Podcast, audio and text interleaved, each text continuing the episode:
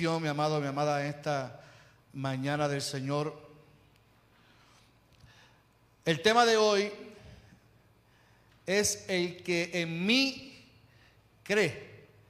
El que en mí cree. Repítalo conmigo. El que en mí cree. Y se encuentra en el libro de Juan, capítulo 14, versículo 12, cuando lo puede buscar en esta mañana del Señor.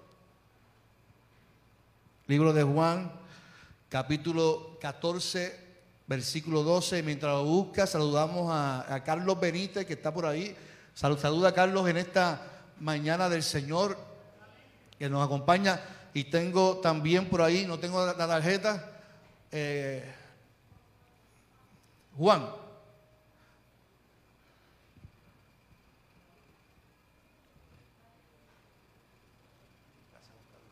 Tenemos a Abdiel eh, Molina y Yanis Vega. Yanis Vega. Muchas bendiciones. Él, él fue que vino, el, uno de los, los que vino como recurso en la Feria de Salud de Asca. Así que qué bendición. Un aplauso a ellos que nos acompañan también en esta mañana del Señor. Le decimos que somos la Iglesia Evangélica Unida de Cagua, nuestra iglesia. Bienvenidos a esta gran familia de iglesia. Hoy, hoy es la iglesia más alegre de Caguas. No van a encontrar una iglesia más alegre como esta, hermano. amén. Así que qué bendición. Cuando tenga el, el libro de Juan, capítulo 14, diga amén, versículo 12. De cierto, de cierto os digo, el que cree, el que en mí cree, las obras que yo hago, él las hará también, y aún mayores hará, porque yo voy al Padre. Lo voy a leer también la traducción lenguaje actual, que es mi favorita. Les aseguro que el que confía en mí hará lo mismo que yo hago. Y como yo voy a donde está mi Padre, ustedes harán cosas todavía mayores de las que yo he hecho. Señores, en esta mañana te damos gloria y honra por tu presencia, por tu amor infinito, por tu bondad. Habla a nuestro corazón y que hoy esta palabra transforme nuestras vidas, nuestras mentes, que salgamos llenos de ti, Señor. En el nombre de Jesús, a ti sea la gloria y la honra por los siglos. Amén, amén y amén. Se pueden sentar en esta mañana del Señor. Cuando hablamos del texto de, de- Juan, el texto de Juan, capítulo 14, Lu- Juan está hablando de la experiencia que tuvo Jesús con sus discípulos ya llegando el momento de su partida, momento de su partida. Y el tema de la venida, pues ya, ya era inminente en el vocabulario de Jesús, ya era, ya era un tema que tenían que hablarlo, ya llegaba el momento, ya la hora se estaba acercando. Y este capítulo 14, desde el capítulo 1 en adelante, encontramos tres exhortaciones bien marcadas de Jesús hacia los discípulos. Recordamos que Jesús lleva un proceso de educación con sus discípulos. Jesús lleva un proceso de transformación de mente de sus discípulos, de llamamiento, de enseñanzas, de parábolas. Y ahora está exhortando sobre tres puntos importantes. La exhortación sobre la confianza, a la confianza. Anuncio de su partida y la revelación del camino y la vida. Entre todas estas exhortaciones que habla Jesús, hay una palabra que no podemos eliminar o sacarla, que está bien marcada en el texto, que es la palabra confianza, creer. Ya conmigo creer. Creer. No podemos sacarla. Es la palabra fe. Jesús en todas sus enseñanzas y exhortaciones trató con suma importancia la cuestión de la fe.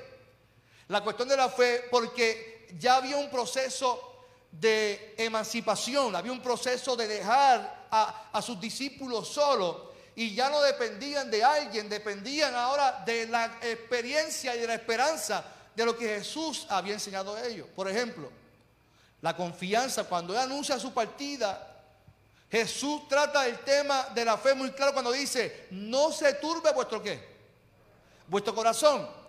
Creéis en Dios, creed también en mí. Es importante saber que cuando hablamos de fe, de creer, de confianza, tenemos que saber que llegarán momentos cruciales donde a nuestra vida llegarán momentos que nos van a marcar nuestra fe.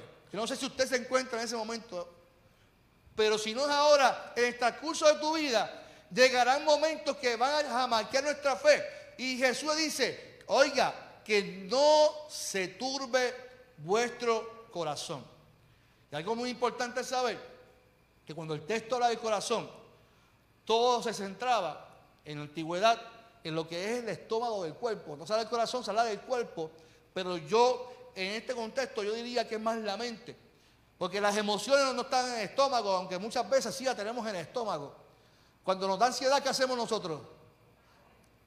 Nos, sentimos que con jaltarnos nos, tranquilizamos, ¿verdad? ¿Cuántos dicen amén por eso? No díganme por eso, hermano, huyale a eso. Huyale a, pongan un candado a la nevera cuando se sienta ansioso. Pero en la antigüedad, en las vísceras ahí, eh, eh, eh, los que estudiaron biología saben que el sistema límbico es la conexión de las emociones. Y es ahí donde podemos entender que Jesús habla que no se turbe vuestro corazón.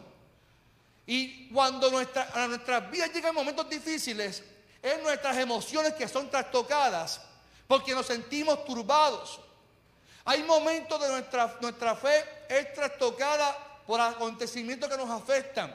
Jesús estaba adelantando acontecimientos a los discípulos que ellos iban a vivir, que ellos tendrían persecuciones, que ellos tendrían amenazas, y su corazón iba a ser turbado. Por lo tanto, Jesús, como buen maestro, se estaba adelantando a lo que ellos iban a enfrentar. Jesús dijo, ya es momento de mi partida, yo tengo que dejar a esta gente capacitado con herramientas. Es importante eso, tener herramientas y Jesús las dejó.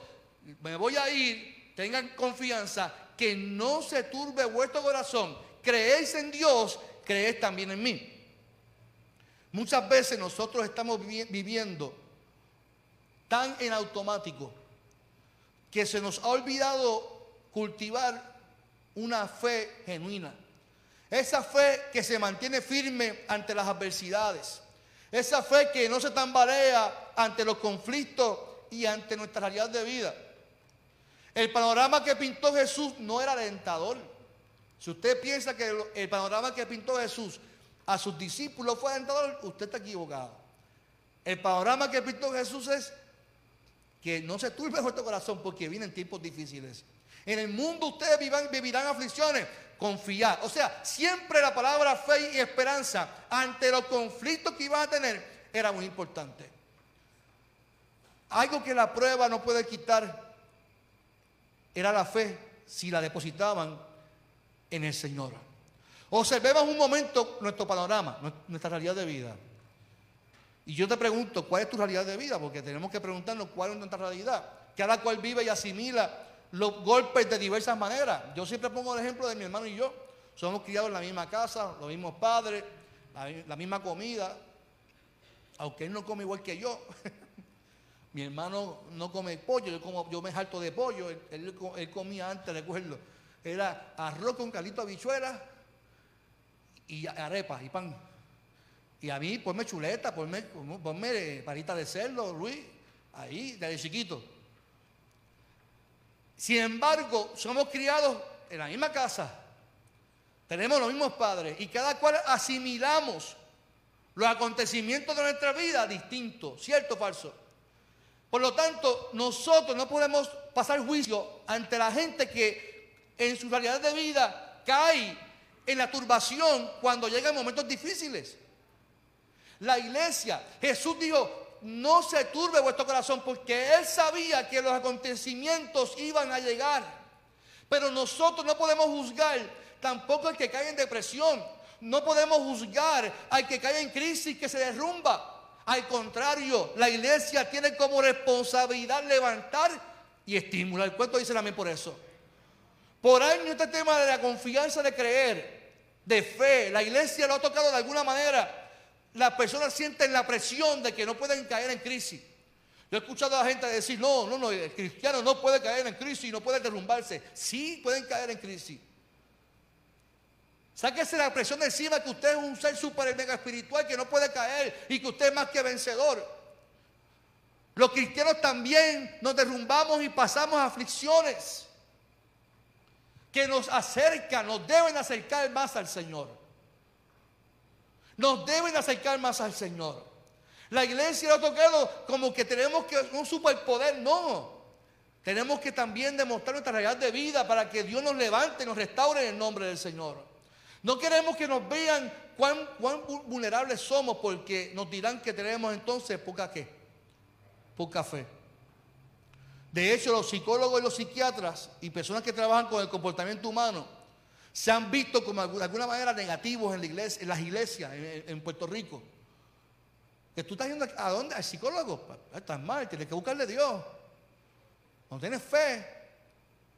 Y estás yendo a buscando entonces yo no puedo ir, tampoco al cardiólogo, porque no tengo fe. Yo recuerdo, en mi, tiempo de, pastor, yo he experimentado muchas, muchas emociones con muchas personas. a mí me da mucha lástima cuando me dice, pastor, el cardiólogo me dice que me, tengo que operar, pero yo siento que Dios me sanó. Y no me quiero operar. Y esa, esa disyuntiva en que si me opero, le estoy diciendo a la gente que no tengo fe. Y yo digo, hermana, usted vaya a sala de operación y usted se va a operar, porque en la operación es que Dios la va a sanar. En ese proceso de operación, en ese proceso del médico, es que Dios va a hacer la obra.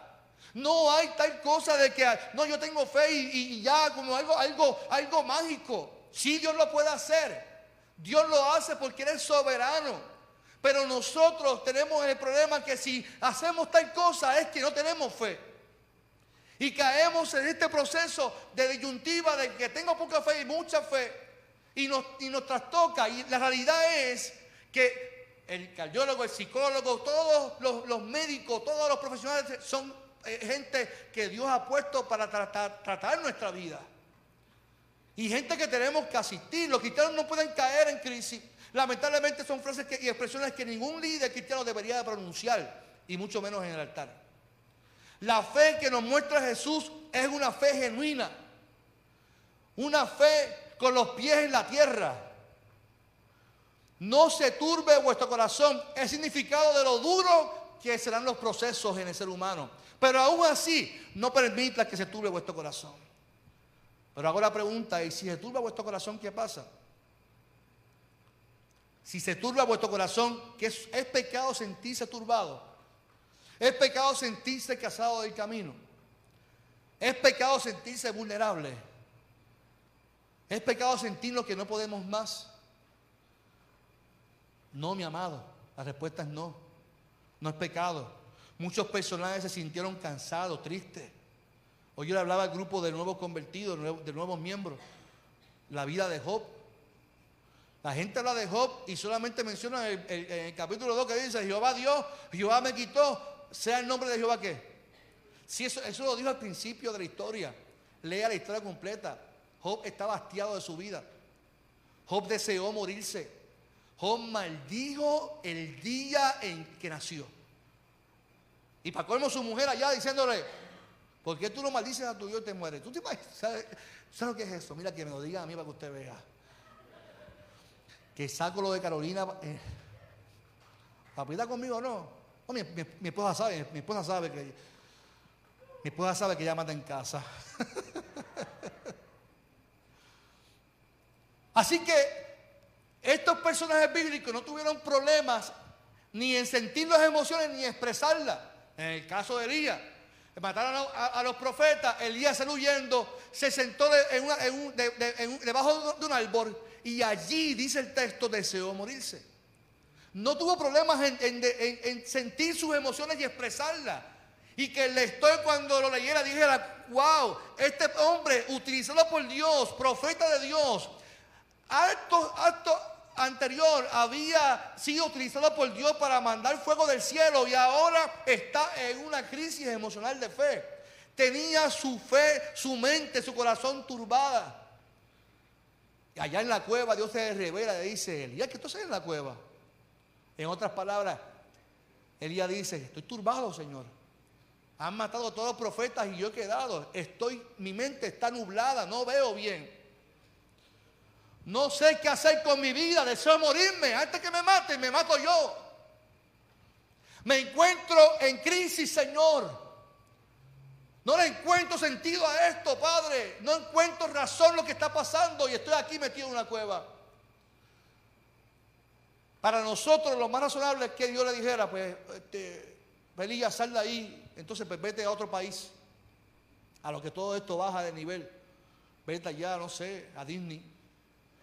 Vete al parque, juega un rato allí, con los nenes allí, pues, te montan en Hulk, en Universal. Usted sabe que Elías recibió una palabra que para mí es, difícil, porque eh, Dios le dice a Elías, Elías, sal de esa cueva, por favor. Ponte bien los pantalones en tu sitio y vuélvete por tu camino. O sea, no le dijo vete a otro, a otro país, vete a otro pueblo. Vete por donde mismo viniste. Y muchas veces nosotros, como tenemos esta negación, tenemos ese conflicto de fe, no queremos aceptar nuestra realidad de vida. Y no es hasta que aceptamos nuestra realidad de vida que podemos entonces ver nuestra realidad con claridad, no con, un corazón turbado. Fíjese y note que cuando Jesús está hablando de turbarse el corazón, está hablando de, un anuncio que trae crisis a los discípulos. Mire, voy a poner un ejemplo. Yo que soy padre, mi hija tiene ocho años. Yo estoy seguro que mi hija va a crecer. está, creciendo, está hermosísima. Y que se que, que, que, venga. Mira, ya, llegan notitas en el bulto, un nene. Ahí sí me turba el corazón, mi amado. Un tal Ezequiel. Ezequiel, si me estás viendo eh, por Facebook, te voy a decir una cosa. Un tal Ezequiel, te quiero mucho, corazoncito. A mi, mi hija tiene ocho años, por favor, Ezequiel. Bueno, yo sé que mi hija va a crecer, yo sé que mi hija va a tener ya su edad, va a empezar la universidad en algún momento, ya dentro de 10 años, 10 años, tiene 8 años, dentro de 10 años ya mi hija estará ya volando. Y yo estoy seguro que ese proceso para mí va a traer qué? Crisis, tanto para mí para ella. ¿Sabes por qué? Porque yo tengo que ahora dejarla que ya 10 horas por ahí, con tanto bambarán por ahí. El día que yo tenga que darle el carro a mi hija, ¿tú sabes cómo yo me voy a poner? El día que tocan a la puerta, sí, yo sí Ezequiel, vengo a ver a su hija.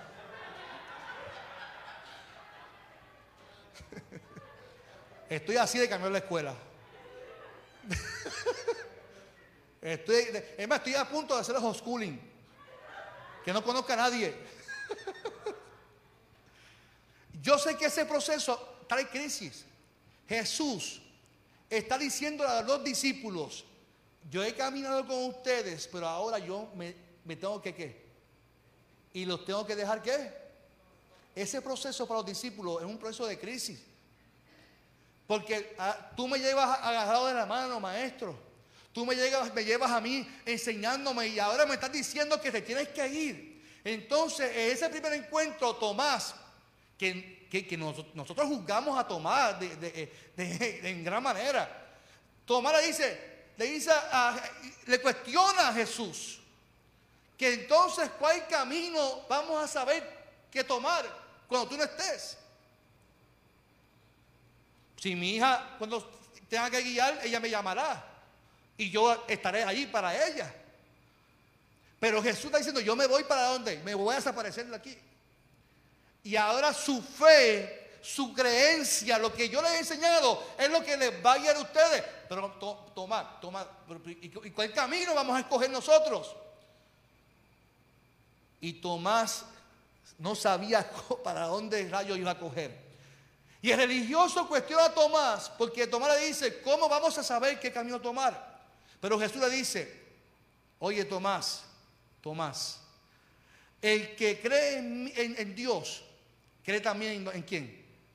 En Él como. O sea, el camino es Él. Si tú crees en Dios y crees en mí, es una sola cosa, Tomás. Pero nosotros jugamos a Tomás porque pensamos que Tomás no tiene que preguntarle eso. Pero está entrando en un proceso de emancipación, de soledad. Ahora no camina con el maestro, con su padre. Tomás, qué falta de respeto tiene a Jesús. Está siguiendo a Jesús y no sabe Tomás. Para nosotros es fácil juzgar a Tomás desde acá en el siglo XXI. Tomás tenía todo el derecho de preguntar. Escuche bien, Tomás y usted y yo tenemos todo el derecho de preguntar. ¿Cuántas veces Dios nos pide que hagamos algo y en el transcurso le cuestionamos a Dios? En todos mis procesos en el ministerio que yo he tenido como pastor, yo hasta le he preguntado a Dios, le he cuestionado mi último proceso que fue el traspaso de, para venir para aquí. Hubo un momento que yo le dije, Señor, si yo te estoy obedeciendo, ¿por qué yo me siento así? ¿Por qué, ¿Por qué me siento tan solo en este proceso si yo te estoy obedeciendo? Y no es malo, Dios, al contrario, Dios te responde y te abraza en el proceso. Y te da la paz suficiente porque aunque tú te encuentras turbado, allí siempre estará Él para traer paz a tu corazón. ¿Cuántos dicen amén por eso? Hay momentos que, que, que Dios nos llevará por el camino y nos enseñará, pero como Jesús hizo, ya terminé mi proceso, terminé mi parte. Ahora te toca a ti solo en el proceso.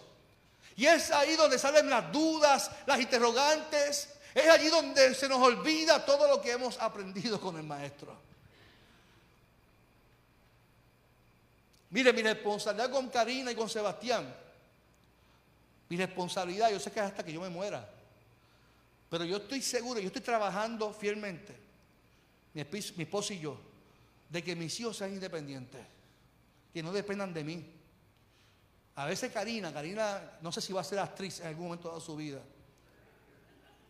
porque tiene una facilidad de, llorar, pero papi, y yo la veo, pero ¿cómo tú sacaste esa lágrima? Enséñame cómo hacerlo, porque yo quisiera aprender. Es una lucha porque ella quiere que yo le haga las cosas que ya sabe hacer. Entonces cuando tiene un hermano menor, como que retrocede un poquito, ¿ves? Y uno tiene que demostrarle la firmeza, no, tú sabes hacerlo, tú lo vas a hacer. Pero papi, ¿cuántas veces nosotros nos encontramos así con el Señor? Pero es que ya, tú has pasado por esto. Es que ya, tú caminaste conmigo en este proceso. Pero Señor, es que yo quiero que tú seas el que haga las cosas por mí. Pero es que te corresponde a ti hacerlo. Si tú crees en mí, dice el Señor, yo soy tu Dios y estaré contigo pero tú tienes que caminar hacia el frente porque es tu responsabilidad. Yo no voy a creer a mi hija para que cuando ya, ya sea, esté casada, que esté en mi casa metida, no, que se vaya con su marido. Porque, mire, yo, quisiera pasar más tiempo sola con mi esposa, hello. ¿Cuántos dicen amén? Yo digo amén. Yo digo amén. Sí, hermano. Sí, porque uno durmiendo, de momento cuando veo a mi hijo metido en la cama, yo, pero no, tú tienes una cama, tienes que salir de aquí, papá. Y desde chiquito yo los llevo a la cama. Hasta que se dan cuenta que están solos ahí en la cama y están, eh, eh", y no la camarita, y otra vez, yo quiero estar solo con mi esposa, abrazarla. Pero cuando crezcan, yo quiero que sea independiente, que no me estén llamando. Yo estaré para ellos. Pero yo les daré las herramientas para que ellos hagan sus cosas, que, lo hagan solo, que, que, que sepan montar la lámpara, que monten lo que sea. Aunque yo no sé mucho de eso, pero les enseñaré. no sé si cuando prendan salga, sale agua, no sé. Pero algo estoy haciendo que ellos se están independizando. Mi casa es bastante grande y mi hija al principio, cuando, cuando chiquitita, no se atrevía a ir sola para los sitios, ahora va sola a su cuarto y yo, y cuando veo está en el espejo bailando, yo la miraba, ah, pues déjala sola ahí. Nosotros pensamos que nuestro hijo cuando fuera al cuido iba a sentirse, no, mi hijo ya ni nos mira, se va solo. Adiós, adiós. Y yo creo que mis hijos van por buen camino. O cuando sean grandes, ellos van a ser independientes y no van a depender de uno. No van a depender de mí. No va a depender de, Lilia. Sí, cuando ellos necesiten, ahí los padres siempre vamos a estar para los hijos. Pero eso fue lo que hizo Jesús con sus discípulos. Yo te voy a dar las herramientas, pero ahora me toca irme y te tocará a ti resolver tus problemas pero que aún en tus problemas no se turbe qué? Vuestro corazón. Eso es creer, eso es fe, eso es caminar. Una realidad donde ya no estoy con el maestro y ahora me digan todas las dudas, pero ahora las dudas Dios me las aclara. Y luego dice Felipe, después de Tomás que tiene qué camino, Felipe entonces llega con otra pregunta más. ¿Usted sabe lo que es eso? Que usted camine con los discípulos, les enseñe y a la verdad no entendieron nada, un pepino angolo. Pero pues Tomás y Felipe estaban así. Mira la pregunta de Felipe. Felipe le pregunta, le dice al Señor que él, para creer, tiene que qué? Tiene que ver. Para mí que Felipe era puertorriqueño, latino. Si tú eres el camino al Padre, déjanos, déjanos ver entonces al Padre. Eso es todo lo que necesitamos, dice Felipe. Si tú eres el camino al Padre, pues déjame ver al Padre. Pero, pero Felipe, tú no estabas escuchando. Tú no, tú no me escuchaste todo el proceso que estoy diciendo que yo soy el camino al Padre. Y que el Padre está donde? En mí. La respuesta de, Jesús a Felipe, pero, pero mi pequeño saltamonte, ya hace mucho tiempo estoy con ustedes y todavía no me conoces. No todo el que decide seguir a Cristo llega a entenderlo, a plenitud, a conocerlo. Cuando se habla de fe, no es creer a ciegas, es con entendimiento, con profundidad, con relación. Y lo que Jesús quería que ellos entendieran es que había que tener un proceso de intimidad con Él, entenderlo. Y el que cree en Jesús está creyendo lo que el Padre quiere para ellos. Entonces llegamos al verso 12, donde Jesús dice, el que cree, el que en mí cree, hará cosas mayores. Creer en Jesús es saber que Dios es grande y que Él está con nosotros todos los días. Es vivir tranquilo, confiado, pero trabajando. Tranquilo, confiado, pero ocupado. Como decimos los boricuas, metiendo mano. Es no permitir que las preocupaciones se apoderen de nuestros pensamientos. Cuando creemos, accionamos. ¿Cuánto dicen amén? Mi, mi trabajo de, maestría, yo trabajé la palabra de hijo pródigo de la ortodoxia o de la ortodoxia a la ortopraxis. Los cristianos que queremos saber mucho, pero se nos olvida poner en práctica lo que conocemos. Y yo creo que nosotros tenemos que tener la fe, tener conocimiento, pero también poner a accionar lo que creemos. Cuando creemos que las cosas son imposibles, que se hacen posibles para el Señor, ¿cuánto dicen amén por eso? Es saber que cuando no importando cuán profundo pueda ser tu crisis, Dios estará ahí. Nuestro Dios es más grande que cualquier circunstancia. Porque sabemos que si yo creo en Él, haremos cosas mayores. y con esto termino. Oiga lo que voy a decir. Muchas veces pensamos que hacer cosas mayores es hacer milagros y cosas... No, no, no, no. Es algo tan sencillo como llevar el Evangelio del Señor. Es algo tan sencillo de que ustedes harán cosas mayores, es que los discípulos de su primer mensaje se convirtieron en tres mil. Es que tenemos la responsabilidad que en creer en el Señor, ya no estamos con Él, pero Él está con nosotros, hermanos. Y que podemos llevar, podemos transformar, podemos llevar un evangelio que restaura, un evangelio que trae vida y vida en abundancia en el nombre del Señor. Creer en las palabras de Jesús, creer en la muerte de Jesús, creer en la resurrección de Jesús, y sobre todo caminar bajo esa fe. No permitas, mi amado, no permitas, mi amada, que tu corazón se turbe. Y aún así, hoy, si nos encontramos turbados, razones tenemos. hemos vivido muchas situaciones y experiencias. No tan solo el COVID, no tan solo María, no tan solo los terremotos. Es que también vivimos experiencias de desempleo, de, otras crisis que llegan a nuestras vidas, de muertes, de, enfermedad. Pero aún así podemos creer en Jesús. Porque en Jesús está nuestra esperanza. En Jesús está nuestra fe. Y en Jesús está nuestra victoria en el nombre poderoso de Jesús. Iglesia, el que cree en mí, Pongamos nuestra esperanza en aquel que está con nosotros, en aquel que caminó, se fue, pero envió el Espíritu Santo para que nos acompañe y nos dé la fuerza en el nombre del Señor. Hoy estamos aquí en, el 2022 y yo no sé lo que vendrá mañana. Yo no sé, yo, sí sé algo, sí, sí, yo sí sé que los, gobiernos seguirán con su poca vergüenza. Yo sí sé que vendrán otras cosas que puede ser que nos afecten. Pero yo también sí sé que nuestro Dios es tan poderoso que ha vencido todo lo que pueda venir en contra de nosotros y que eso me da paz y me da tranquilidad. En estos días, en mi viaje a Estados Unidos, yo le comentaba al, hermano donde yo me quedé, que hay algo, que yo he experimentado en la vida y es la paz de Dios. Y a pesar de que sí hay momentos que me, hizo llorar, hay crisis que me han afectado y me he tenido que, que jamaquear.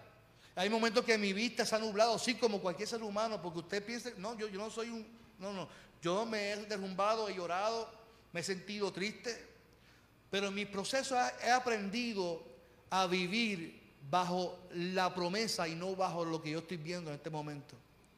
En este momento el panorama en Puerto Rico, en el mundo entero, es, guerra, son corrupción, eh, aumento de luz, aumento de agua, aumento de tantas cosas.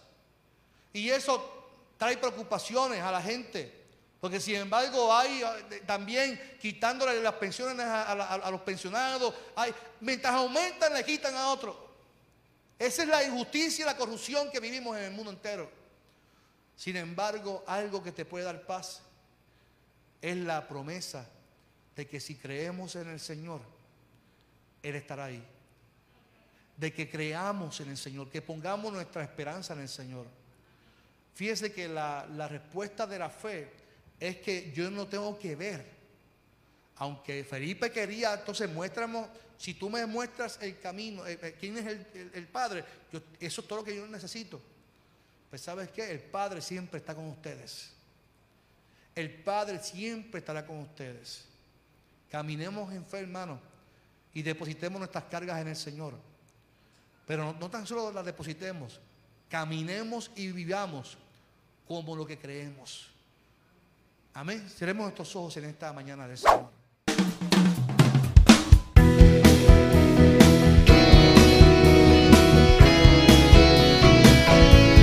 Esto fue Transformando Nuestro Pueblo con el pastor Carlos Armando.